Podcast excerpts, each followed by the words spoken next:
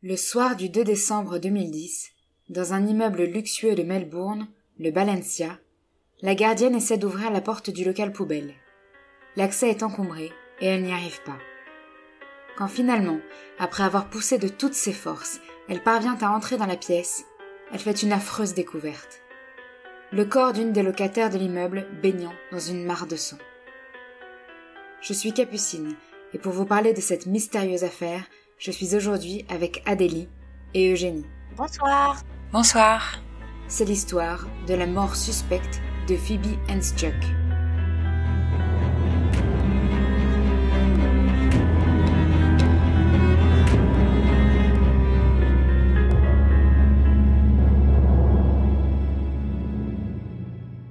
Phoebe Henschuk naît le 9 mai 1986 en Australie. C'est un bébé en bonne santé, le premier enfant de Nathalie Len Henschuk. Elle a ensuite deux petits frères, Tom, né en 1988, et Nikolai, né en 1992. C'est une enfant imaginative à l'esprit libre. Elle aime la nature et trouve son bonheur dans l'exercice sportif en plein air. Elle fait du basketball dans une équipe qu'elle monte avec quelques amis. Phoebe est une enfant passionnée, qui devient une adolescente tout aussi passionnée. Si ce caractère passionné s'exprime dans le sport, ce qui lui permet parfois d'accomplir des prouesses en basket, mais aussi dans l'escalade et la course à pied, il peut aussi lui causer du tort, car elle peut s'emporter et sombrer dans des phases de mélancolie. Les années passent et Phoebe devient une jeune fille superbe et magnétique. Elle plaît aux hommes et le sait, comme en atteste un passage de son journal intime. Des hommes de tous les âges, pays, régions viennent me voir. Ils me demandent mon nom. Ils ont tous la même curiosité de vouloir en savoir davantage au sujet de quelque chose dont ils ne savent rien. Tu es si mystérieuse, ils disent. Dis-moi ce que tu ressens. Récemment, on m'a rappelé à quel point j'avais du pouvoir et à quel point ce pouvoir était féroce. J'ai la possibilité de créer et de détruire. Avant, je luttais contre ça, mais maintenant, je commence à réaliser qu'en faisant ça, je ne respecte pas l'essence même de qui je suis. Quand Phoebe a 15 ans, la relation de ses parents se complique, et Phoebe décide de fuir sa famille et l'environnement pesant qui règne chez elle. Elle fugue et emménage dans un appartement où habitent cinq autres filles. Ses parents ne savent pas où elle est. Elle finit par rentrer quelques semaines plus tard, après que le partenaire d'une de ses colocataires l'a menacée avec un couteau. Phoebe est ensuite en proie à des difficultés personnelles. Son caractère passionné révèle un fond très sensible et un peu fragile.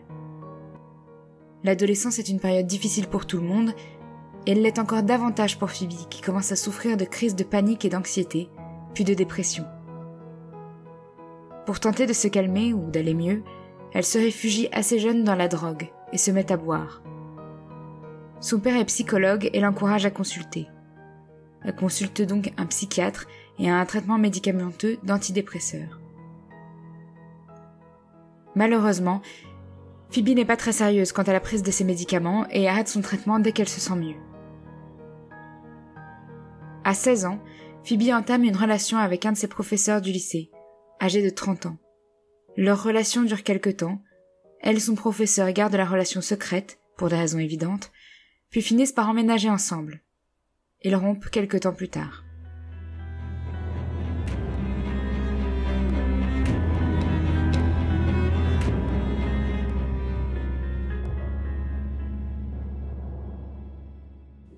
En 2009, Phoebe a 23 ans et travaille comme réceptionniste chez un coiffeur, le salon 579 579. C'est là-bas qu'elle fait la connaissance d'un des clients du salon de coiffure, Anthony Humple. Anthony a presque 40 ans et est le fils de George Humple, un juge de la Cour suprême qui a exercé à Victoria entre 1983 et 2000 et est ensuite devenu enseignant. La belle-mère d'Anthony, et la femme de George est Felicity Humple et est avocate et juge à Victoria depuis 2005. Anthony est tout de suite attiré par la si jolie Phoebe et lui propose de dîner avec lui.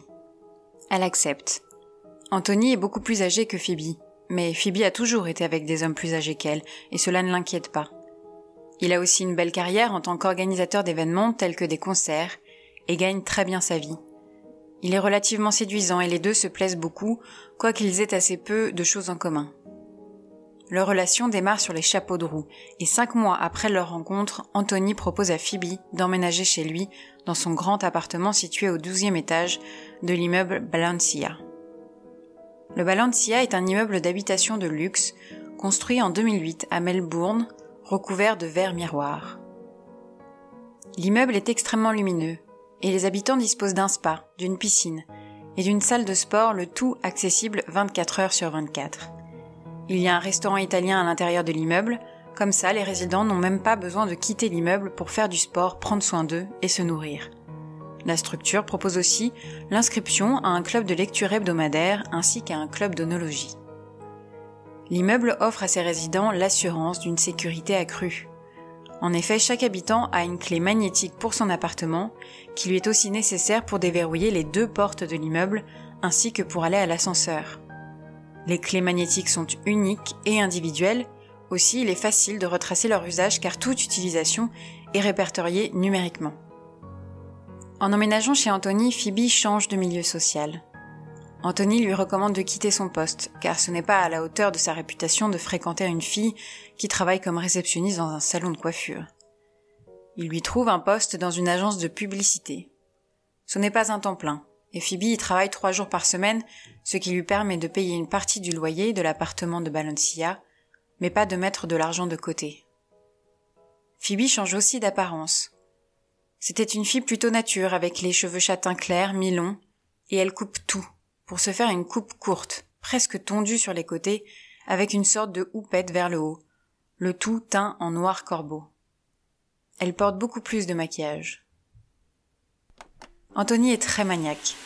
Il engage une femme de ménage qui doit ranger et nettoyer son appartement. Sa requête est particulière. Il lui demande de ranger et de nettoyer pour qu'on ne voit pas que l'appartement est habité. Il veut que tout soit immaculé et vide. Cette obsession de tout garder entièrement vide perturbe Phoebe, qui commence à angoisser dès que quelque chose traîne, ou bien dès que l'appartement n'est pas totalement propre. Ses amis et sa famille trouvent cela inquiétant. Ce n'est pas le genre de Phoebe de se préoccuper tant que ça du rangement. À vrai dire, avant d'emménager chez Anthony, elle était plutôt désordonnée. À sa psychiatre, elle se confie. Anthony la rabaisse régulièrement, et avec lui, elle a le sentiment de ne pas être au niveau, et d'être stupide. La relation de Phoebe et Anthony devient vite difficile à supporter pour Phoebe. Le couple se dispute continuellement. Anthony reproche à Phoebe sa consommation d'alcool et lui dit qu'elle ne se prend pas en main. De son côté, Phoebe se sent piégée avec cet homme qui la critique continuellement. En effet, elle n'a pas d'argent de côté et gagne assez mal sa vie, dans la mesure où elle ne travaille qu'à mi-temps.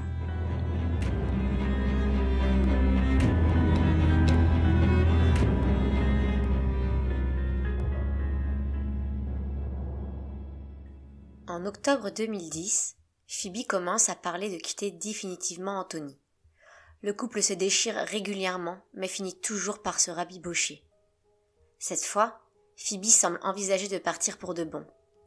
Le 20 octobre, elle quitte l'appartement et part de chez sa mère qui était alors absente pour quelque temps. Le lendemain, elle part retrouver sa grand-mère dont elle est proche. Phoebe lui explique vouloir tout abandonner, son travail et Anthony. Elle dit qu'elle ne veut pas retourner à Melbourne. Sa grand-mère lui dit qu'il faut qu'elle se comporte comme un adulte, qu'elle donne sa démission à l'agence de publicité et qu'elle explique à Anthony de vive voix qu'elle le quitte et pourquoi elle prend cette décision. Elle lui dit que quand ça sera fait, elle pourra revenir vivre avec elle et trouver un nouveau travail sur place. Phoebe veut vraiment rester avec sa grand-mère. Elle trouve un petit boulot à Malakuta, la ville où réside sa grand-mère, et s'inscrit aux alcooliques anonymes mais Anthony la harcèle de coups de fil.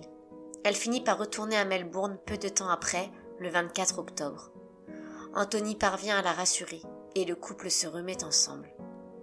En novembre, Phoebe part de nouveau du Balancea et se réfugie chez un couple d'amis à qui elle parle de son projet d'aller à Malakuta chez sa grand-mère. Ses amis la soutiennent et l'encouragent et ils prévoient d'aller chercher ses affaires dès le lendemain. Le lendemain pourtant, Phoebe dit qu'elle a parlé avec Anthony et qu'elle a changé d'avis. Trois jours plus tard, Phoebe appelle son père. Anthony l'a mise dehors.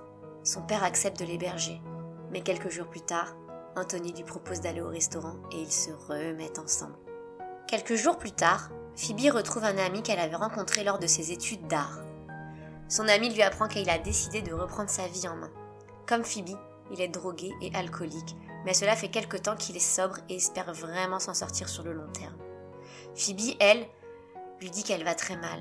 Peu de temps auparavant, elle a appelé sa psychiatre pour lui faire part de ses envies suicidaires. Son amie essaie de la réconforter. Elle lui demande de l'accompagner en voiture à un endroit où elle pourra s'acheter de la drogue. Il l'accompagne et elle s'achète deux pilules d'ecstasy.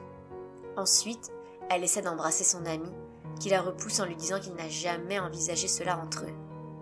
Phoebe craque. Elle frappe, elle crie, elle insulte.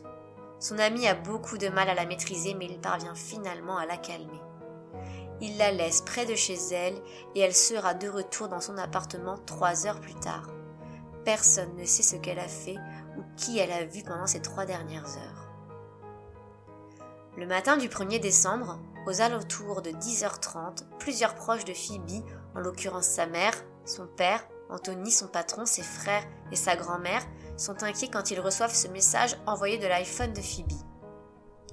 Chère famille, je suis dans mon lit et je m'apprête à dormir, et quand je me réveillerai, je me transformerai en l'être humain le plus incroyable que vous ayez jamais vu. J'irai à l'hôpital, c'est un endroit sûr et j'ai entendu dire que le plat du jour ce soir est de la soupe à la tomate, délicieux et nourrissant. Je vous aime tous beaucoup, pas assez pour vous envoyer des messages individuels. Désolé pour ça, mais le temps, c'est du sommeil et je dois avancer.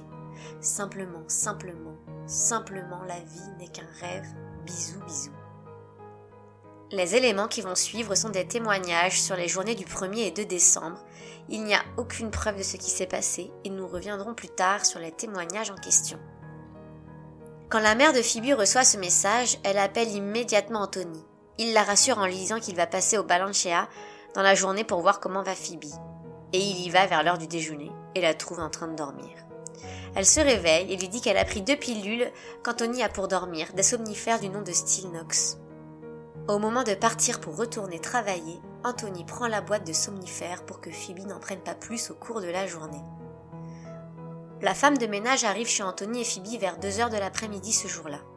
La femme de ménage n'aime pas Anthony et n'apprécie pas la manière dont il traite Phoebe. Elle considère qu'il la traite davantage comme son enfant que comme sa compagne. À son arrivée, elle trouve Phoebe au lit, en train de dormir. Elle trouve cela étonnant car quand elle vient en général, Phoebe s'arrange pour quitter l'appartement afin de la laisser tranquille, faire le ménage, enfin faire son travail. Elle demande à Phoebe si elle a besoin d'aide car elle croit qu'elle est restée à la maison parce qu'elle est malade. Phoebe, un peu endormie, lui dit que tout va bien et qu'elle n'a besoin de rien, en souriant. Phoebe se recouche et la femme de ménage quitte l'appartement vers 17 heures.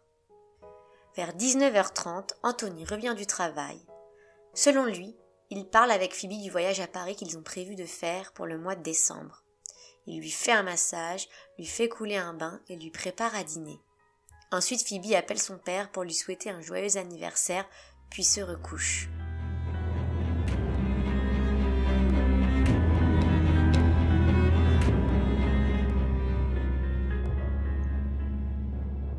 Le 2 décembre, Anthony va faire du sport et part travailler vers 8h30 du matin.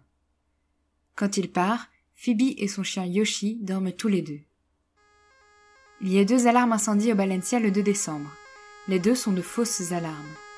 La première, à 11h30 environ du matin, a conduit à l'évacuation de tous les étages. On voit sur les caméras de surveillance Phoebe sortir de l'immeuble avec son chien. Elle remonte ensuite une fois l'alarme désactivée. À midi, elle envoie un email depuis son ordinateur.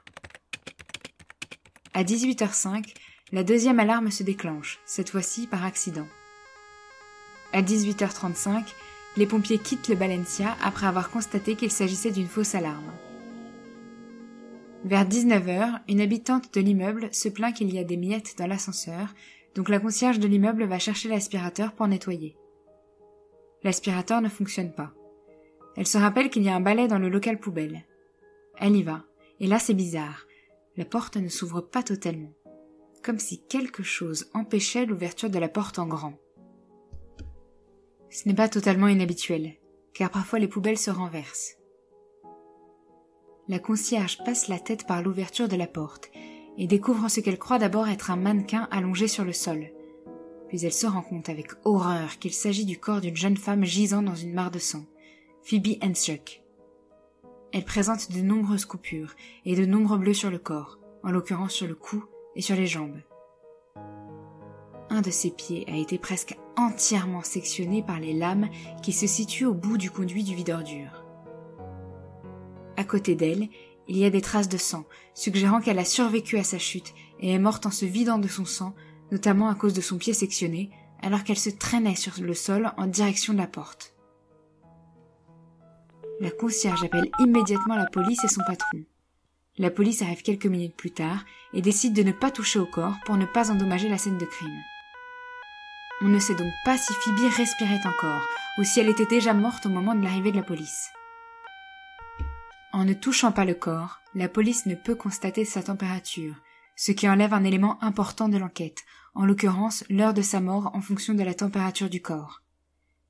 Il est donc possible que Phoebe ait pu être sauvée, si toutefois elle était encore vivante au moment de l'arrivée de la police.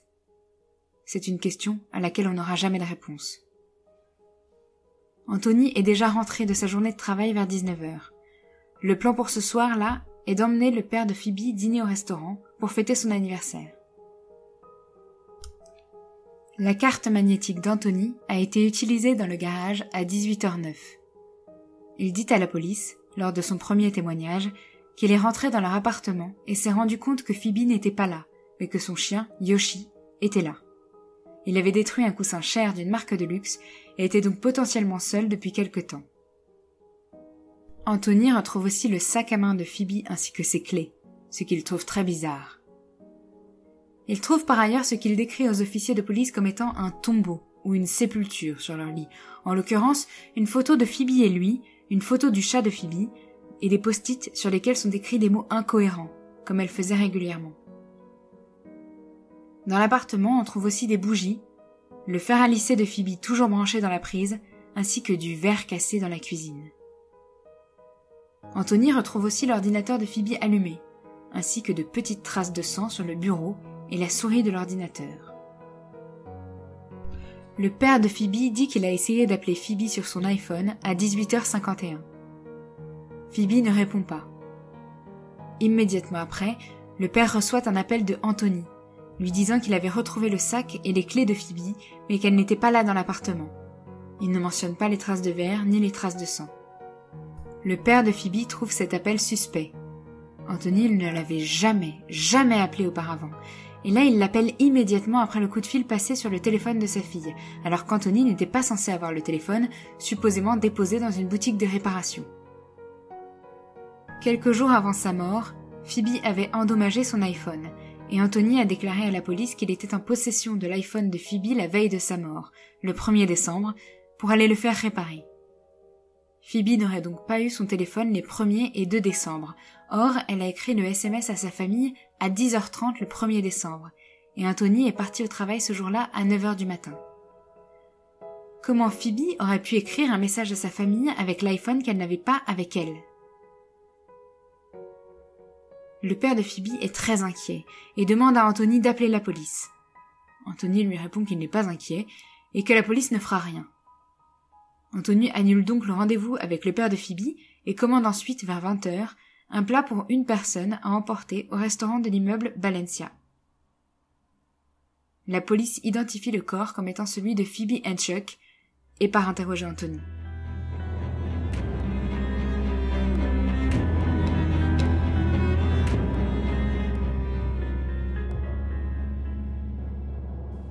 Les officiers retrouvent du sang sur la porte du local de vide ordure du douzième étage, ainsi que des empreintes de pas correspondant à de grosses bottines, sortant de l'appartement de Phoebe et Anthony. Anthony prévient toute la famille de Phoebe. Sa grand-mère partage avec la police un SMS qu'elle a reçu ce matin-là d'Anthony, alors qu'elle lui demandait des nouvelles de Phoebe. Elle fait la belle au bois dormant en ce moment, elle n'est plus la bête qu'elle était, elle se repose, et elle a expliqué que maintenant, c'était le moment de guérir. Et quand elle se sentira bien, on trouvera une solution. Le manager du Balenciaga informe la police que s'ils veulent les vidéos de caméra surveillance, Il va falloir les demander rapidement car ils enregistrent automatiquement en boucle dans un laps de temps assez court. La police ne prend pas les vidéos. Et finalement, les enregistrements seront perdus sans que personne ne les ait vus. Revenons à la scène de crime et aux différents éléments de preuve. Comme nous vous l'avons dit, aucun professionnel n'a examiné le corps de Phoebe quand il a été découvert. À vrai dire, personne n'est entré dans le local poubelle avant plusieurs heures, car la première personne à entrer dans la pièce est un spécialiste scientifique qui n'est arrivé qu'au bout de quelques heures. Le jean que portait Phoebe est bizarrement disposé. Il est baissé en dessous des genoux. Or, quand on tombe dans un tuyau de vide ordure, normalement le pantalon remonte, sauf si la personne tombe la tête la première. Les blessures présentes sur le corps de Phoebe montrent qu'elle est tombée les pieds en avant. Pourquoi donc son jean est-il baissé en dessous des genoux Les preuves trouvées dans l'appartement, en l'occurrence le verre cassé et le sang, ne sont pas analysées. Personne ne sait à ce jour si le sang est celui de Phoebe ou de quelqu'un d'autre. Les empreintes de pas retrouvées à l'extérieur de l'appartement ne sont pas analysées pendant plusieurs années. Un des frères de Phoebe connaît son mot de passe Gmail. Il découvre que tous les mails de Phoebe ont été supprimés. La police ne cherche pas à les récupérer et ne récupère pas l'ordinateur de Phoebe. Elle ne cherche pas non plus à récupérer le portable d'Anthony et ne vérifie pas son alibi. Dès que la police annonce à Anthony la mort de Phoebe sans lui dire les causes, juste en lui disant qu'elle a été retrouvée morte dans le local poubelle, Anthony dit qu'il est persuadé que Phoebe s'est suicidée, car elle souffrait de dépression et d'alcoolisme. Il dit Phoebe avait des difficultés tous les jours à faire les choses les plus simples. Parfois, elle ne pouvait pas aller au travail ou effectuer des tâches basiques. Quand c'était trop pour elle, elle buvait, et c'est comme ça que j'ai vu sa personnalité changer du tout au tout. Elle parlait et se comportait comme quelqu'un que je ne connaissais pas du tout. Elle devenait très autodestructrice. Elle était en colère, irrationnelle, et avait l'impression qu'elle ne valait rien. Souvent, cela menait à des disputes. Elle disparaissait parfois pendant plusieurs heures, ou même toute la nuit, et je ne savais pas où elle était. On parlait beaucoup de ses difficultés, et en général, elle voulait aller mieux. J'ai parlé avec sa famille, et j'ai découvert qu'elle avait eu ses problèmes pendant la majeure partie de sa vie. Ils m'ont confié qu'ils étaient perdus au sujet de ce qu'il fallait faire avec Phoebe. Le 7 décembre, Anthony publie sur Facebook. À tous ceux qui autour du monde ne connaissent pas la triste nouvelle, ma conjointe Phoebe a lutté contre une horrible dépression la plupart de sa vie. Elle s'est suicidée jeudi pour soulager sa douleur et trouver enfin la paix. Il y aura un enterrement la semaine prochaine. Le 8 décembre, les parents de Phoebe rencontrent les détectives en charge de l'affaire. Ces derniers leur apprennent qu'ils pensent qu'il s'agit d'un suicide. Les parents de Phoebe n'y croient pas ni aucun autre membre de la famille. De leur côté, Anthony et sa famille croient et défendent fermement la thèse du suicide.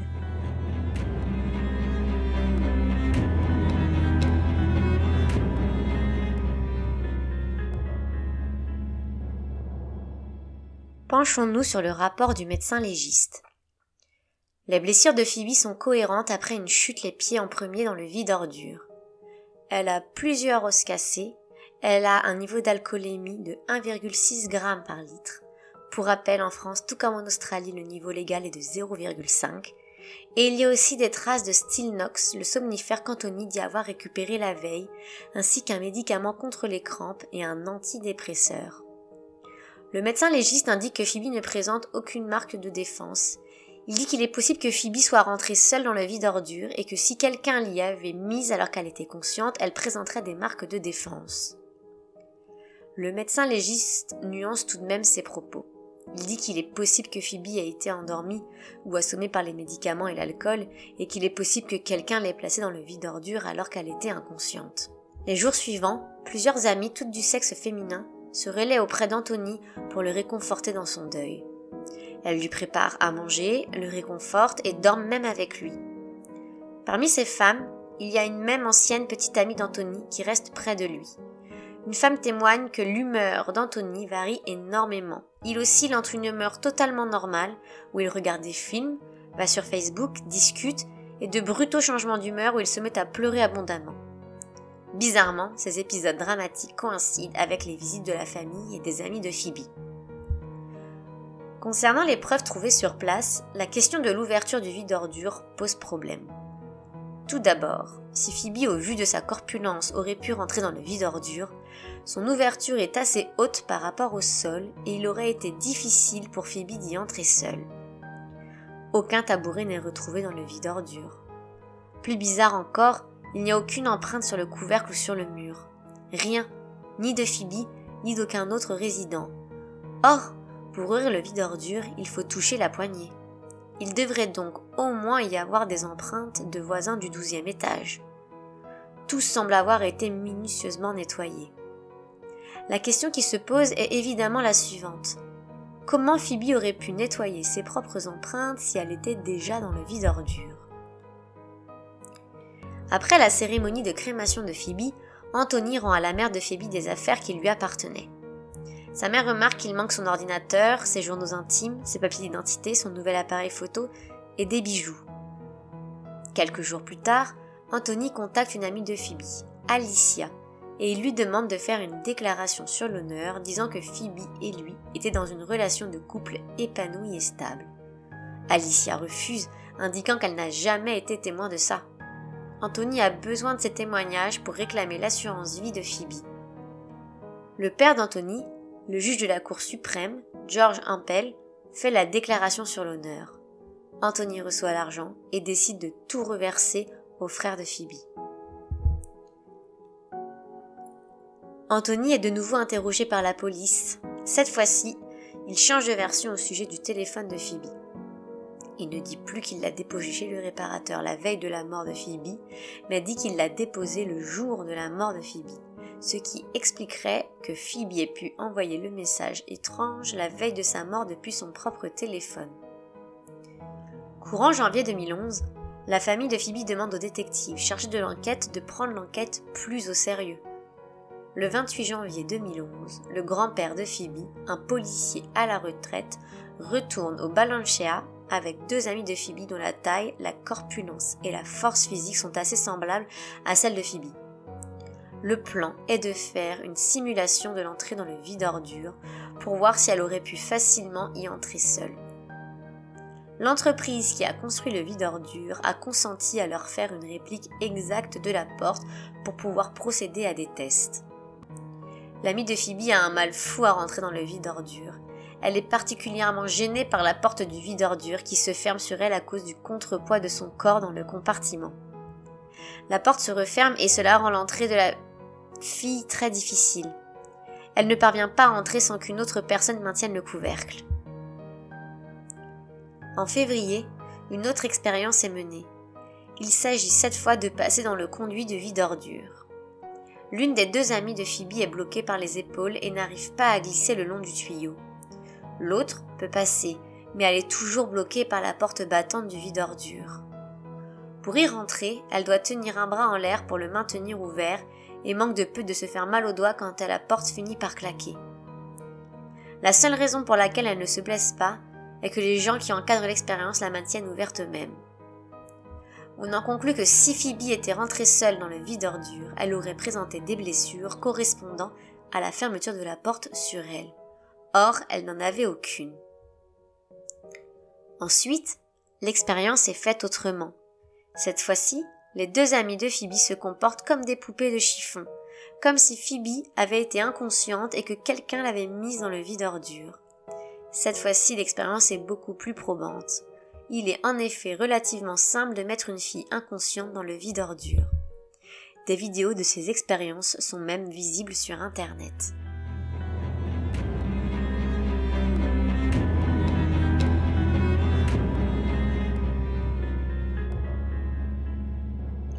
Au mois de mars 2011, la police finit par demander l'ordinateur de Phoebe. Tout a été supprimé, mais la police retrouve quelque chose.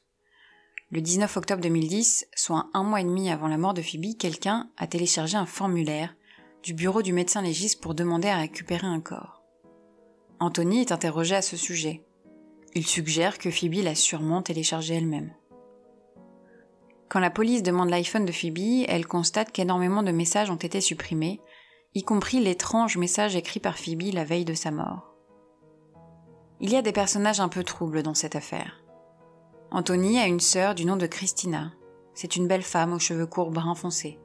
Ça vous rappelle quelqu'un? Oui, Elle a exactement la même coiffure que Phoebe. Quand Anthony rencontre Phoebe, elle a les cheveux mi-longs et châtains, mais après quelques temps ensemble, elle se coupe les cheveux, pour opter pour une coupe courte et noire, avec les tempes dégagées plus de volume sur le dessus. Tout à fait comme Christina. On ne sait pas pourquoi elle a fait cette coupe et changé de couleur, ni si c'était de sa volonté, ou si cela venait d'Anthony. Mais la coïncidence reste troublante. Christina impressionne beaucoup Phoebe par son mode de vie. Elle a des vêtements de luxe, une voiture incroyable et un mode de vie fastueux. Christina avait prêté une robe à Phoebe qu'elle avait ensuite déposée au pressing. Elle passe la récupérer avec une de ses amies qui est surprise que Christina ait une telle robe de couturier. L'amie de Phoebe lui demande ce que fait Christina dans la vie pour avoir autant d'argent.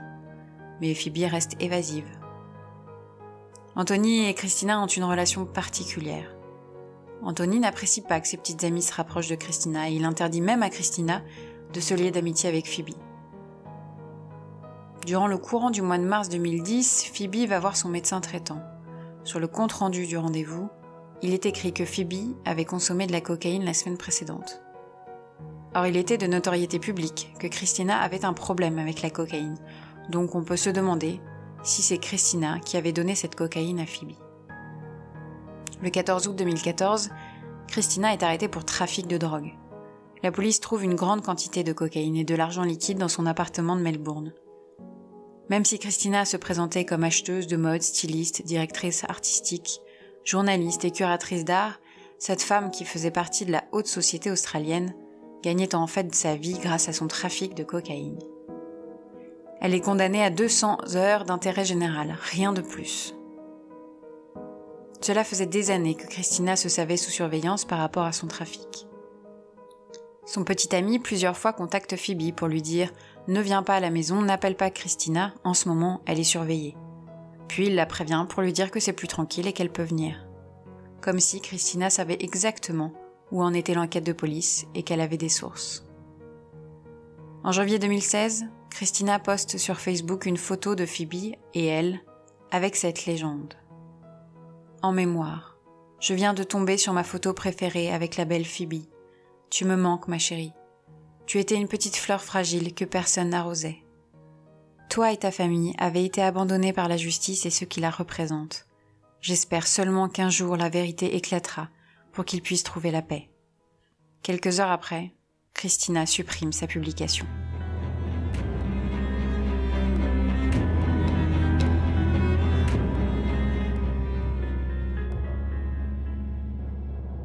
La question de l'argent revient pendant l'enquête. Phoebe ne travaillait que trois jours par semaine et gagnait peu d'argent. Elle payait une partie du loyer de l'appartement qu'elle partageait avec Anthony au Balancea, qui était relativement élevé. Anthony indique aux enquêteurs qu'il pensait que Phoebe était aidée financièrement par ses parents et sa grand-mère. Elle ne l'était pas. Il dit ensuite que si elle n'avait pas les moyens de payer, ce n'était pas grave. Il savait qu'il n'avait pas les mêmes revenus et acceptait de payer pour elle en attendant qu'elle ait plus d'argent. Pourtant, pendant l'enquête, on retrouve ce message d'Anthony adressé à Phoebe. Aussi, je te rappelle que tu as des factures à payer, et il est hors de question que je te prête encore de l'argent. Alors va au travail. Anthony dit au policier que Phoebe ne lui a jamais dit clairement qu'elle voulait se suicider, mais qu'il soupçonnait que dans la mesure où chaque jour était une épreuve pour elle, cela pouvait être une solution qu'elle envisageait. Les médecins qui se penchent sur le cas de Phoebe pendant l'enquête pensent que Phoebe présentait des signes précurseurs de troubles de la personnalité borderline. Le trouble de la personnalité borderline explique les changements d'humeur, les phases de dépression, les addictions, ainsi que la peur d'abandon, en tout cas celle de Phoebe. Pour autant, sans examen de Phoebe de son vivant, il est difficile pour eux de poser un diagnostic définitif. De plus, Phoebe était suivie par un psychologue de son vivant et n'avait pas été diagnostiquée borderline. Selon son médecin, elle souffrait uniquement de dépression.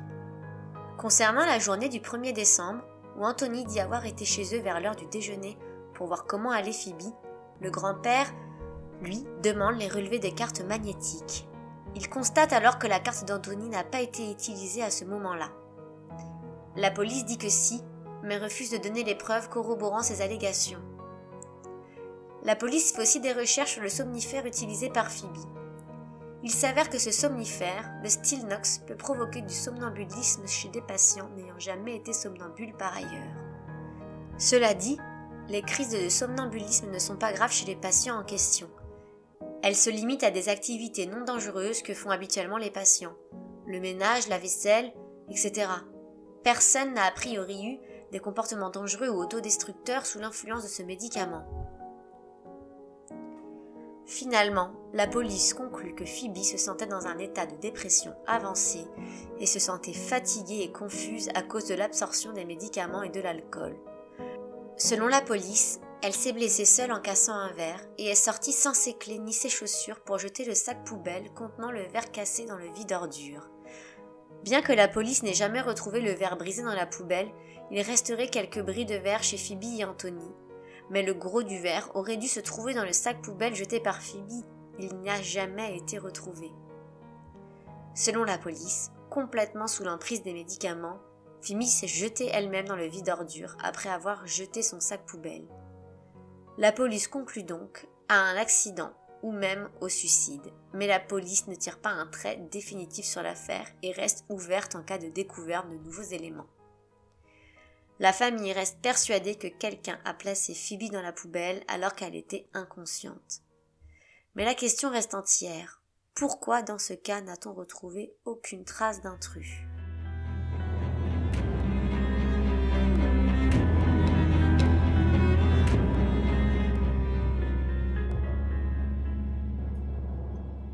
Si vous le permettez, j'aimerais faire un récapitulatif de tout ce qui fait de cette affaire un mystère car il y a beaucoup d'éléments à prendre en compte. D'abord, au sujet des erreurs de la police pendant l'enquête. Les secours n'ont pas été autorisés à toucher le corps de Phoebe. Le sang retrouvé dans l'appartement n'a pas été totalement testé. Le sang retrouvé sur la porte du local n'a pas été testé. Les vidéos de surveillance n'ont pas été réclamées et le disque dur a ensuite disparu. Le téléphone d'Anthony n'a pas été récupéré par la police le soir de la mort de Phoebe. L'ordinateur non plus. La police a présumé très tôt qu'il s'agissait d'un suicide et n'a donc pas cherché à récupérer les emails de Phoebe qui avaient été mystérieusement effacés. Ensuite, au sujet de Phoebe. Cela semble très surprenant de choisir de se mettre dans le vide ordure pour se suicider. C'est compliqué, douloureux et sans aucune assurance que ça fonctionne. L'absence d'empreintes sur et autour de la porte du vide ordure soulève de nombreuses questions. La position de son jean est très bizarre et incohérente avec sa chute si elle avait dû monter elle-même dans le compartiment du vide-ordure. Phoebe possédait un deuxième téléphone portable, un vieux Nokia, qui n'a jamais été retrouvé. On a retrouvé dans une de ses poches le numéro de téléphone d'une personne inconnue. La police n'en a eu connaissance que sept mois plus tard, sans qu'on sache de qui il s'agissait. En ce qui concerne Anthony, plusieurs éléments sont toujours sujets à questionnement. Par exemple, le fait qu'Anthony ait changé de version concernant le jour où il a déposé le téléphone de Phoebe chez le réparateur. Ensuite, il y a l'appel passé au père de Phoebe juste après que celui-ci a essayé de joindre sa fille. Le fichier des appels téléphoniques montre qu'Anthony a appelé Phoebe sur son vieux Nokia le jour de sa mort. L'appel a duré 13 secondes. Anthony jure qu'il n'y a aucune explication ni aucun souvenir d'un tel appel la carte SIM de l'iPhone de Phoebe a disparu après que la police l'a rendue à Anthony. De plus, Anthony s'est opposé à une enquête approfondie. En 2019, Bailey Schneider, une jeune mannequin de 25 ans habitant à Melbourne, est retrouvée inconsciente avec une corde dorée autour du cou. C'est une jeune femme souffrant d'addiction à la drogue et de problèmes de dépression. Elle ne reprend pas conscience et meurt peu de temps après. Vous vous demandez certainement pourquoi je parle de Bailey Schneider. Déjà, sa mort est suspecte, car elle a été retrouvée dans une cuisine, mais il n'y avait aucun endroit auquel elle aurait pu se pendre dans cette pièce. Encore une fois, la police commet des erreurs dans cette affaire. Il faut attendre presque un an pour que la police récupère les deux téléphones portables de la jeune fille, dont le contenu a pu être effacé depuis. Enfin, le dernier point commun entre ces deux affaires est que Phoebe Henschuk et Bailey Schneider fréquentaient toutes deux le même homme, Anthony Ampel.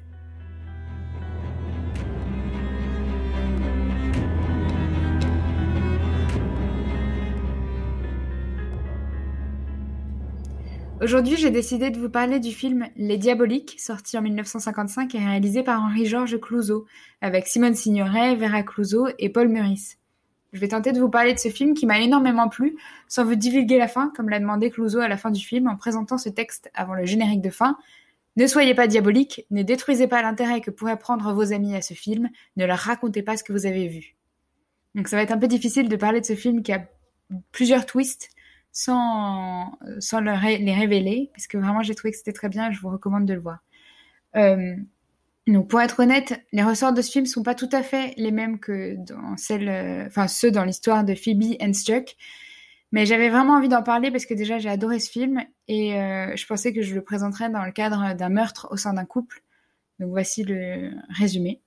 Christina et Nicole sont respectivement l'épouse et la maîtresse de Michel de la Salle, directeur d'un pensionnat pour garçons. Elles se lient d'amitié et sont excédées par l'attitude détestable de l'homme qui les traite mal toutes les deux. Elles décident donc de l'assassiner ensemble, mais peu de temps après le crime, le corps du directeur disparaît dans d'étranges circonstances. Alors, c'est un film qui est vraiment exceptionnel, qui a beaucoup inspiré Hitchcock et d'ailleurs, Hitchcock a, c'est moi, enfin, je voulais vous dire, c'est mon réalisateur préféré parce que j'aime bien parler de, moi dans. je suis désolée, ça n'intéresse personne, mais c'est pas grave. Sachez-le, c'est très important. Euh, alors, d'ailleurs, à la suite de ce film, Hitchcock a demandé à Boileau Narcejac, euh, les auteurs du roman Celle qui n'était plus, qui inspire ce film, de lui écrire un scénario qui deviendra ensuite Sueur froide, qui est d'ailleurs mon Hitchcock le plus détesté. Euh, ce film parle de manipulation et de faux semblants et je trouve que dans l'histoire de Phoebe et Anthony, il y a cette question de manipulation qui revient aussi avec la sœur d'Anthony, Christina. Euh, il y a beaucoup de trucs qui sont troubles euh, avec euh, Phoebe qui voulait partir et qui n'est pas partie et pourquoi et. Donc j'ai une question pour vous les filles qui peut-être n'est pas très très pertinente, mais on fait ce qu'on peut avec ce qu'on a et je n'ai plus beaucoup de neurones quand il fait chaud. Alors pensez-vous, pardon, pensez-vous qu'Anthony soit coupable de meurtre ou bien coupable d'avoir poussé Phoebe à bout jusqu'à ce qu'elle décide de se suicider elle-même. À ce moment-là, pensez-vous que l'emprise psychologique et financière qu'exerçait Anthony sur Phoebe le rende coupable d'avoir voulu se suicider si toutefois c'est ce qui s'est passé? Est-ce que, quoi qu'il arrive, il est coupable hmm. d'une certaine chose? Ah, Pas au même degré, du coup, si c'est le problème.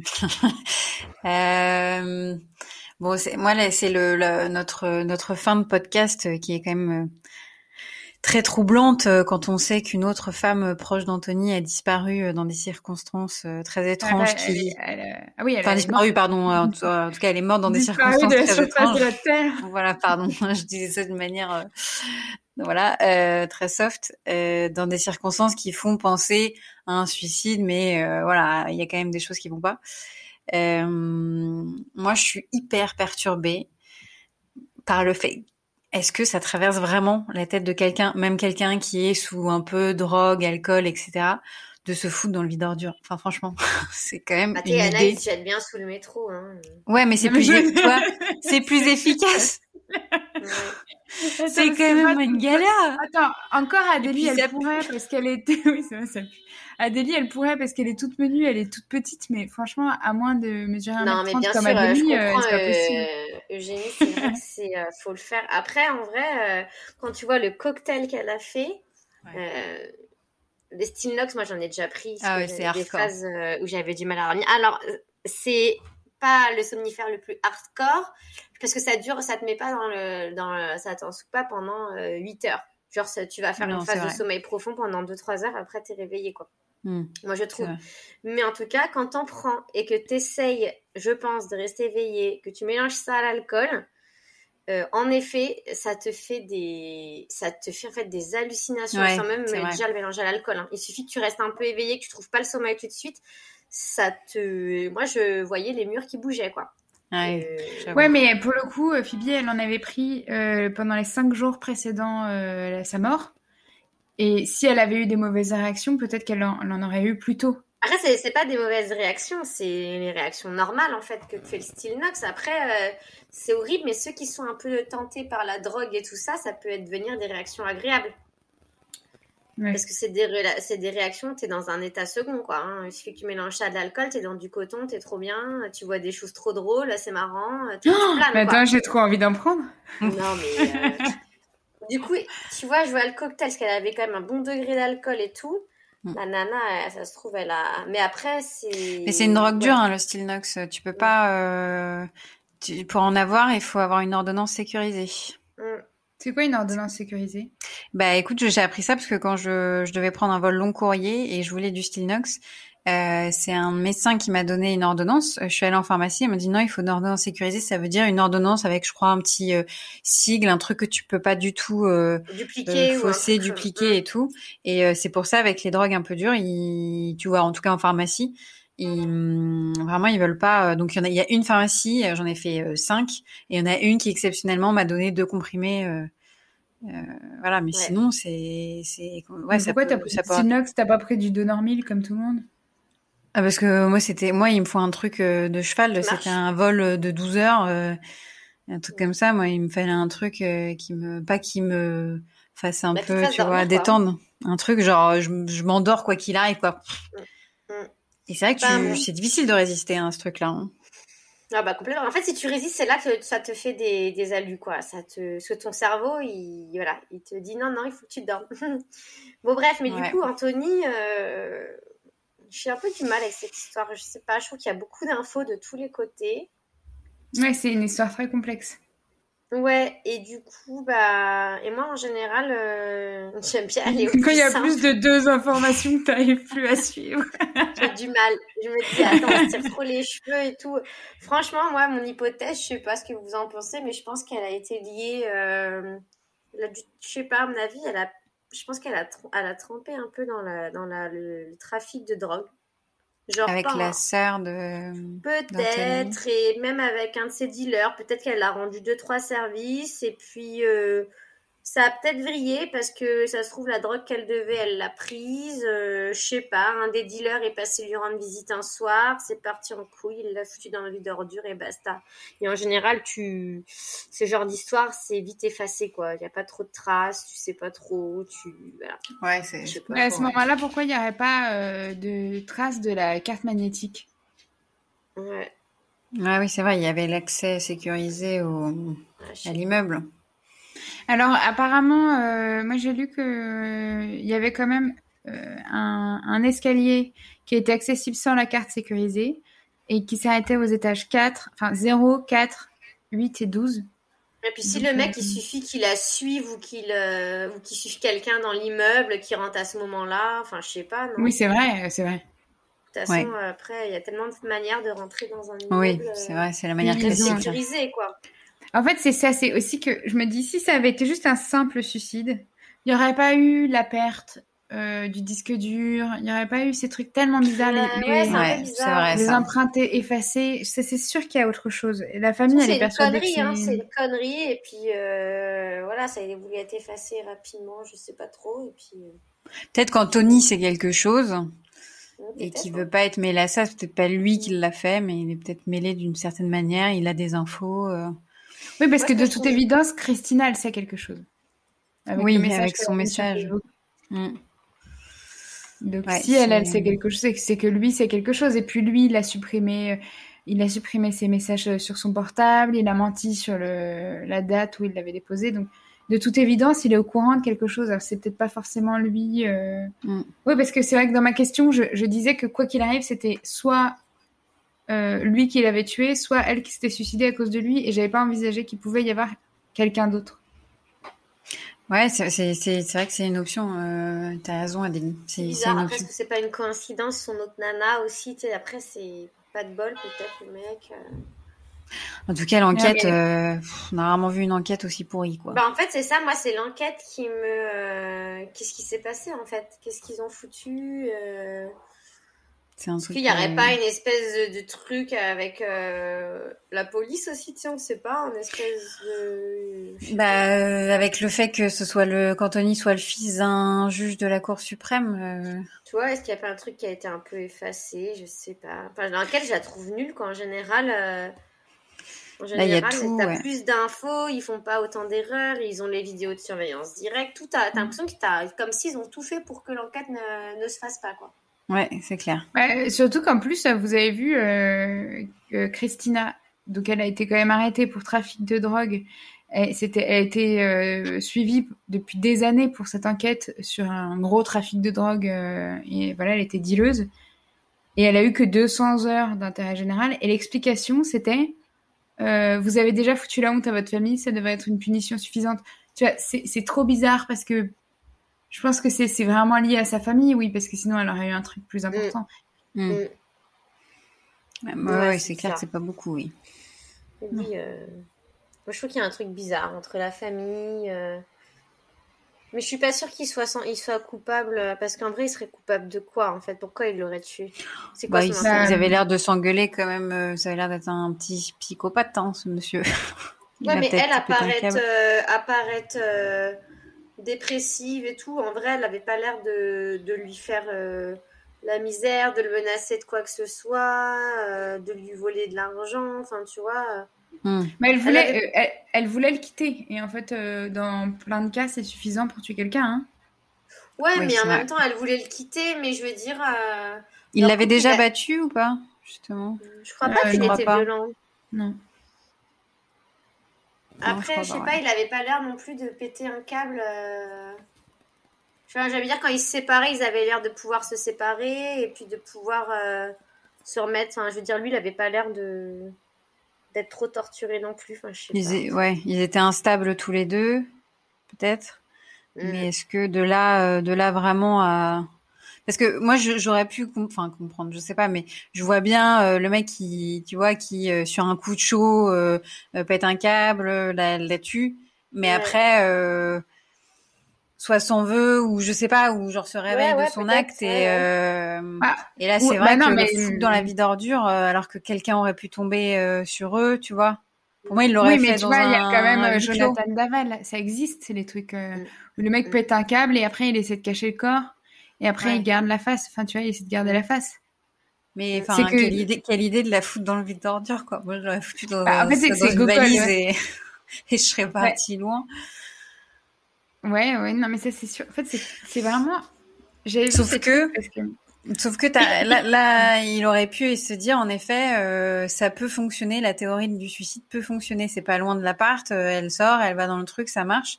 Comme euh, la meuf qu'on a retrouvée faussement pendue, quoi. En tout cas, après Ouais, mais franchement, moi, j'aurais été Anthony, euh, j'aurais prise complètement stone et j'aurais jeté par la fenêtre. Mm. C'est beaucoup Ouais. plus crédible qu'elle se jette par la fenêtre plutôt qu'elle aille dans le vide ordure. Bah ouais, j'avoue. Ça se trouve, elle a été sans mancher là-dedans et on ne sait pas par quelle euh, façon, manière. Elle, elle, elle a réussi à s'en mancher d'elle-même et. euh, Ouais, parce que c'est vrai, quand ils ont fait les tests avec euh, des filles de, un peu de... Je sais pas comment elle s'est démerdée pour se mettre dedans, quoi. Ça avait l'air Euh, assez complexe. l'histoire du Cécile Hotel où en fait elle se, elle se retrouve euh, dans la citerne d'eau. euh, Ouais. On a mis des années à, à étudier le cas, à voir. Et en fait, on s'est juste rendu compte qu'elle y est bien rentrée toute seule et que et qu'elle a jamais pu ressortir d'elle-même. Elle s'est coincée dedans parce qu'elle a fait une crise justement de paranoïa et Mais une alors, d'ailleurs, à ce sujet, parce que j'y pensais, mais de ça aussi, moi j'ai pensé à ça, mais Mm. c'est c'est quoi l'explication qu'ils ont donnée pour le fait qu'elle avait refermé le couvercle? Alors l'explication, euh, c'est que le couvercle, il n'était pas refermé, je crois en fait. Ils se sont trompés. Ah, ok. Il bon, était bah, juste posé. Ou il était, euh, non, il n'était pas refermé. Non, parce qu'il était, il est, il était.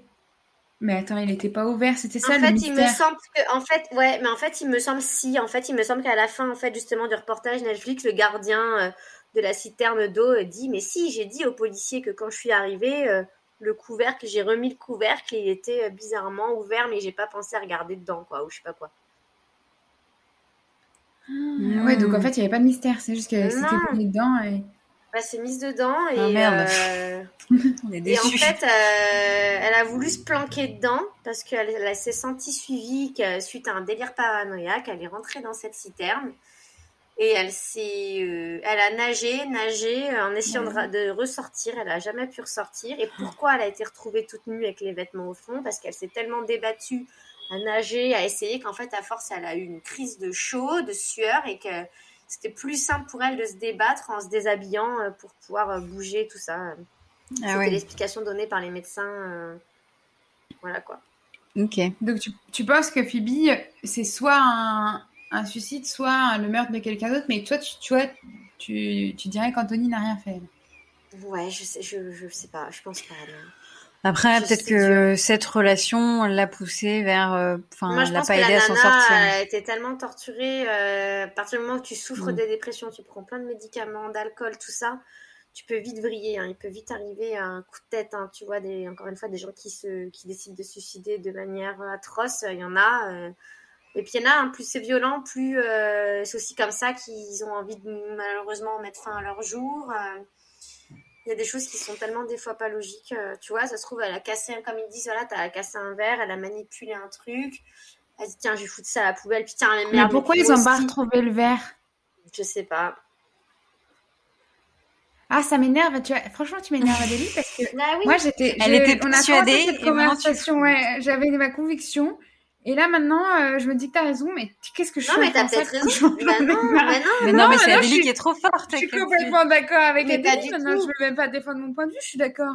Mon point de vue, c'est ton point de vue maintenant. Ça y est. Non, mais vous savez que des fois, en fait, les gens, souvent, et ça, c'est souvent aussi les réseaux sociaux, YouTube. Après, après on sait pas tout. Hein. Tu vois, il y a plein de trucs qui restent secrets, des trucs un peu confidentiels. Moi, tu vois, quand. Regarde, bah, justement, ça a été le problème du Cecil Hotel. C'est que euh, les communautés Internet se sont euh, emparées de cette histoire et les gens aiment bien euh, les rumeurs, aiment bien les histoires, tout simplement. Donc, ils essayent de trouver. Des mythes, des mystères. Euh, regardez, il y avait bien quelqu'un sur la vidéo, sauf qu'en fait, on apprend que la vidéo, c'est juste un extrait monté par la police. Il n'y a pas toute la vidéo, donc en fait, c'est hyper trompeur. On apprend euh, aussi qu'en fait, euh, bah non, ça. En fait, il y a plein de choses. euh, en fait, on peut te faire croire ce que tu veux avec Internet, ce que tu peux trouver sur les réseaux et tout. Puis en fait, euh, quand tu mets les trucs assez logiques bout à bout, tu te rends compte que euh, c'est assez évident et qu'au final. Bah, il n'y a pas d'histoire de, de, de fantômes, il n'y a pas d'histoire de trucs, il n'y a pas d'histoire de troisième personnage, il n'y a pas d'histoire de, de trafic, de, de complicité, de je sais Mm. pas. Ouais, Oui, mais parfois, des fois, on euh, se- décevant. Mais bien sûr, bien sûr, des fois il y a des trucs hyper tordus. Mais, Mais c'est vrai sais- que la, la personnalité de, de Phoebe, elle laisse penser que, euh, en effet, surtout qu'elle avait dit à, sa- à sa psy qu'elle voulait se suicider. euh, Mais sa famille pense- ne pense pas, en revanche.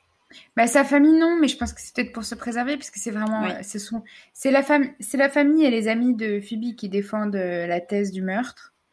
Euh, mais ce que je trouve bizarre déjà, c'est que voilà, les, les psys qui ont regardé cette affaire, ils ont dit qu'a priori, elle était borderline.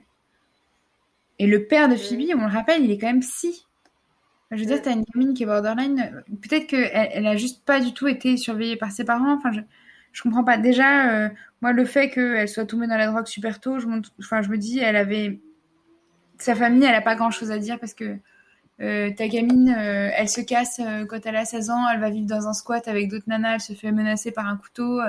Après, enfin, elle sort avec son prof qui Ouais, a bien 30 sûr. ans, qui a- Ouais. ils emménagent ensemble. Enfin, je veux dire, je veux pas blâmer les parents, mais bon, après, c'est une affaire australienne, donc de toute évidence, ils n'écouteront jamais, mais quand même, c'est pas des très bons parents. hein. Enfin, c'est facile, enfin, c'est pas gentil de dire ça, mais Ils peuvent pas, ils peuvent pas dire qu'ils savent tout ce qui se passe dans la tête de leur fille, en tout cas. ouais, c'est ça, c'est que. Puis, à un moment, de toute façon, t'as plus de contrôle. Hein. Je veux dire, si t'as- à peine à partir de 16 ans, ta, nana, ta gamine, elle a beau ne pas être majeure, euh, si elle a décidé de se barrer, d'en faire qu'à sa tête, tu peux pas l'enchaîner, quoi. hein, tu vois. Bah, si tu peux la mettre dans un pensionnat de force. hein. Ouais, mais bon. Je crois que ça se fait plus trop quand même. Non, Tu mais c'est vrai que c'est difficile de dire. euh, C'est difficile de dire euh, non mais moi je suis certain qu'elle avait pas des pensées comme ça. Euh, au final c'est difficile de savoir ce qui Enfin, se passe dans la tête de quelqu'un, qui drogue et qui. Ouais, moi j'ai vu plein de cas hein, de personnes dépressives hein, euh, dans des histoires d'amis que les gens me racontent. Tu vois, il y a un moment, je connaissais une nana, enfin, une- je connaissais pas une nana, on m'a raconté, bah, elle a essayé, elle a fait trois, quatre tentatives, je crois. Enfin, il y a un moment, qu'est-ce que tu veux faire?